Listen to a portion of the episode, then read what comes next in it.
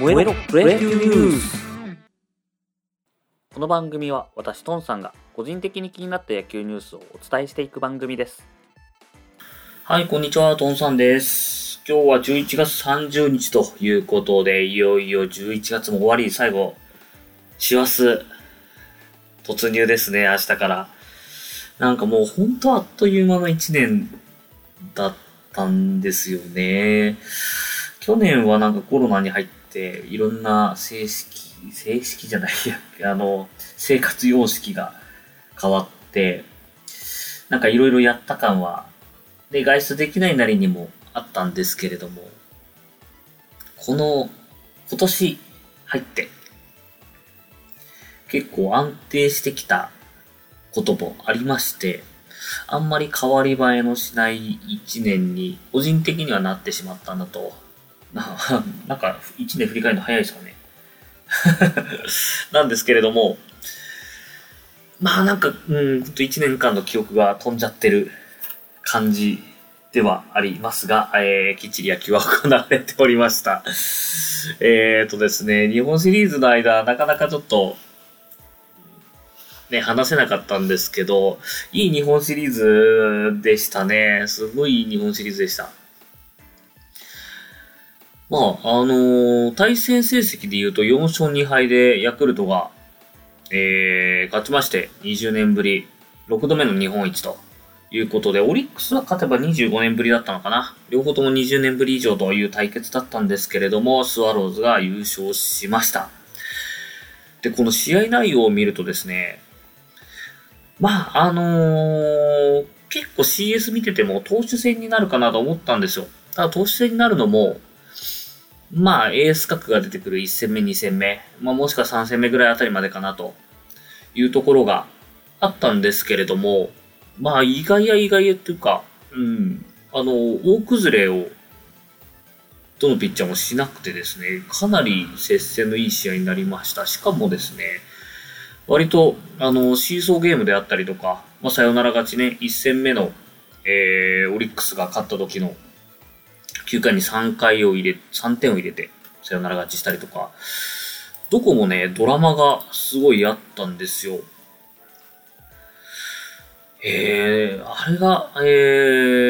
ー、僕見ててよかったのは、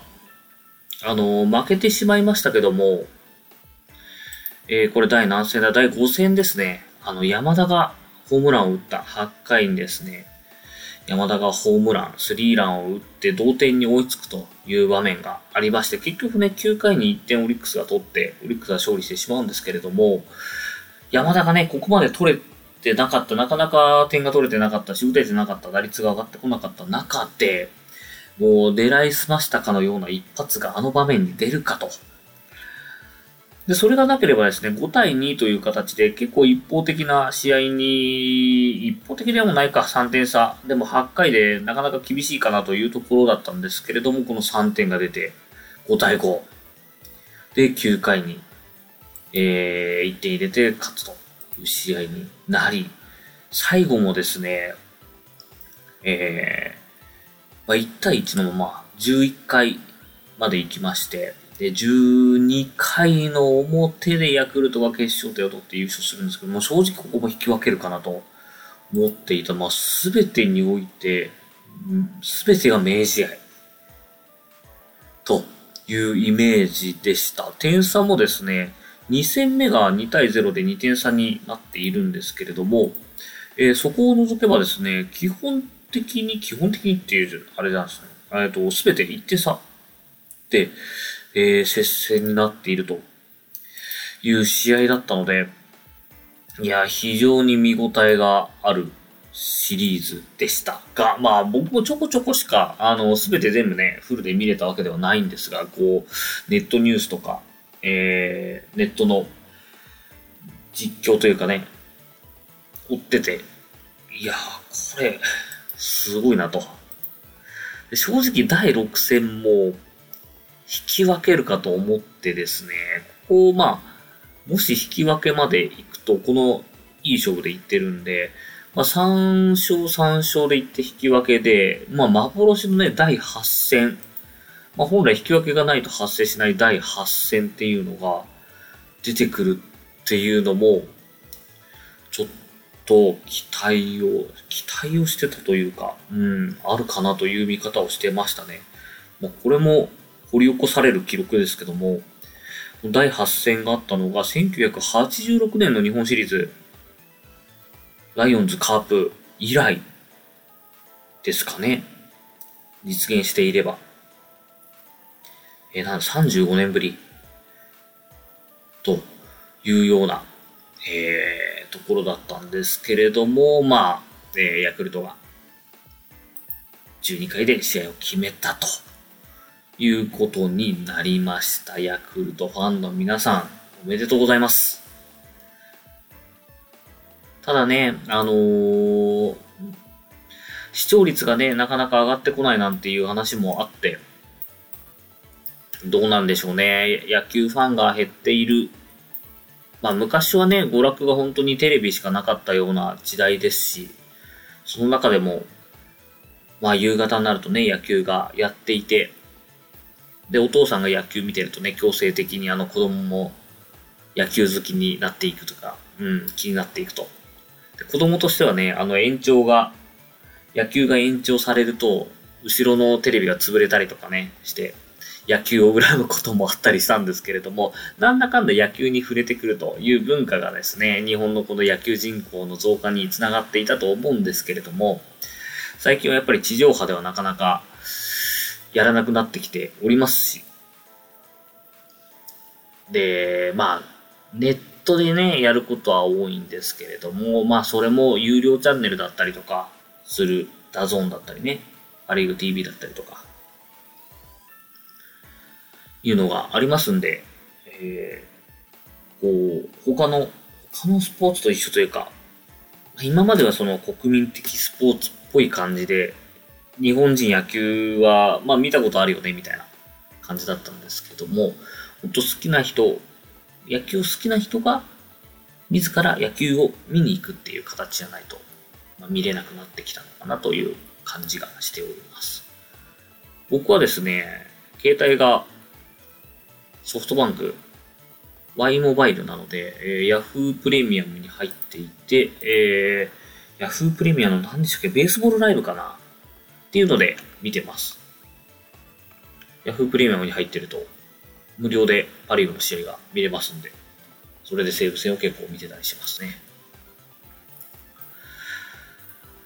この日本シリーズがね、終わって、えー、まあいよいよ野球の試合が終わり、オフシーズンの動きがいろいろ出てきております。まあ、一番気になるのはね、日ハムの3選手、ノンテンダーでしたっけ？まあ、でも自由契約ですよね。言い方はあれですけども。秋吉、えー、太田、えー、西川選手か。西岡選手が出てきちゃった っていう、えー、3選手がね、どうなるのかっていうのも気になりますし、まあ FA で言うと、まあ中日の又吉選手が、独立リーグ出身としてね、初の FA 取得、まあ、しえー、しようということで、原理講師ですね。いうことで、えー、交渉しました。で、これは宣言残留ありなんですよね。なので、まあ、独立リーグ出身として、この、使うっていうことに意義を持って、えー、頑張ればここまで来れるんだよっていうことをやって宣言残留っていうこともあるかとは思うんですけれども、まあ、参戦してきているのがですね、ソフトバンク、オリックス、DNA っていうことで、結構ね、オリックスが本気、オリックスじゃないや、えー、ソフトバンクが本気になって、えー、突っ込んできそうな感じではあります。球団関係者の言葉で言うともちろん欲しいという話がありまして、交渉解禁が12月9日からですね、ここはもう初っ端からもうアタックをかけるということで、まあ今シーズンね、ソフトバンクがちょっと上がってこれなかったのが、まあ、森、モイネロ、岩崎とか、えー、加山とかですね、あの辺の、まあ、抑え、セットアッパーを、えー、任されていた人たちが、まあ、負傷離脱があったりとか、いうことで投げられなかった。ということで、えー、このね、後ろを投げるピッチャーっていうのを厚くしていくそうです。で今、えー、藤本新監督ですね。構想では守護神を森投手。で、えー、8回に残留が決まったモイネロ投手を固定するということで、えー、又吉をね、7回の男として、えー、期待をかけて取りに行くということのようです。今ですね、中日が3年総額4億円の条件提示をしていると見られているので、ソフトバンクもちろんこの話が出ているので、もっと上で載せてくるでしょう。ソフトバンクはですね、この FA 参戦っていうと、2018年オフに、えー、元西武の浅村と、えー、元オリックスの西投手の、えー、ダブル獲得に動いたという時以来の3年ぶり。まあ、ソフトバンクね、あのー、結構資金力が潤沢、残留というか、あのー、生え抜きの選手にもちゃんと払ってね、あのー、長期契約を結ぶということをやっていたので、ダブル取りもね、この通り、この時あるかなと思ったんですけれども、まあ、ご存知の通り、浅村選手は楽天へ。で、西投手は阪神へということで、まあ、や、あお金だけじゃなくて、やりがいっていうところも、えー、あるかとは思いますし、まあ、勤務地にもよるかもしれないですし、と。うん、うん。どうなるのか。まあ、オリックスもね、もちろん、あのー、今シーズンね、リーグ制覇はしましたけれども、やっぱり日本一を狙っていく。しかもまあ、その前が6位からの躍進だったんですけれども、ここをね、また、えー、ずっと強いチームで保っていくというのは大変だと思うんで、戦力を固めていくっていうことももちろんあると思います。オリックスというと、アダム・ジョーンズがえー、もう抜けちゃうのは確定なのかな？まあ、金額が成績に見合っていないということで、原稿で、えー、話に、えー、進める想定だったと思うんですけれども、そこの原稿が飲めないとかで出ていくとか、いう話がありましたね。いくらなんでしたっけ ?4 億以上か。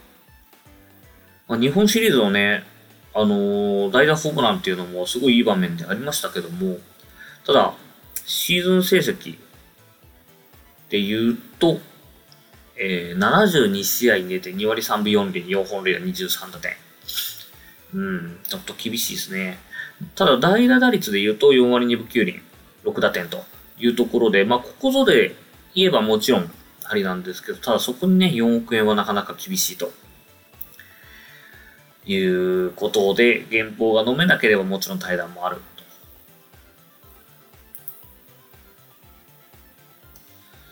あ、でも、契約更新せずの方針っていうニュースもあるな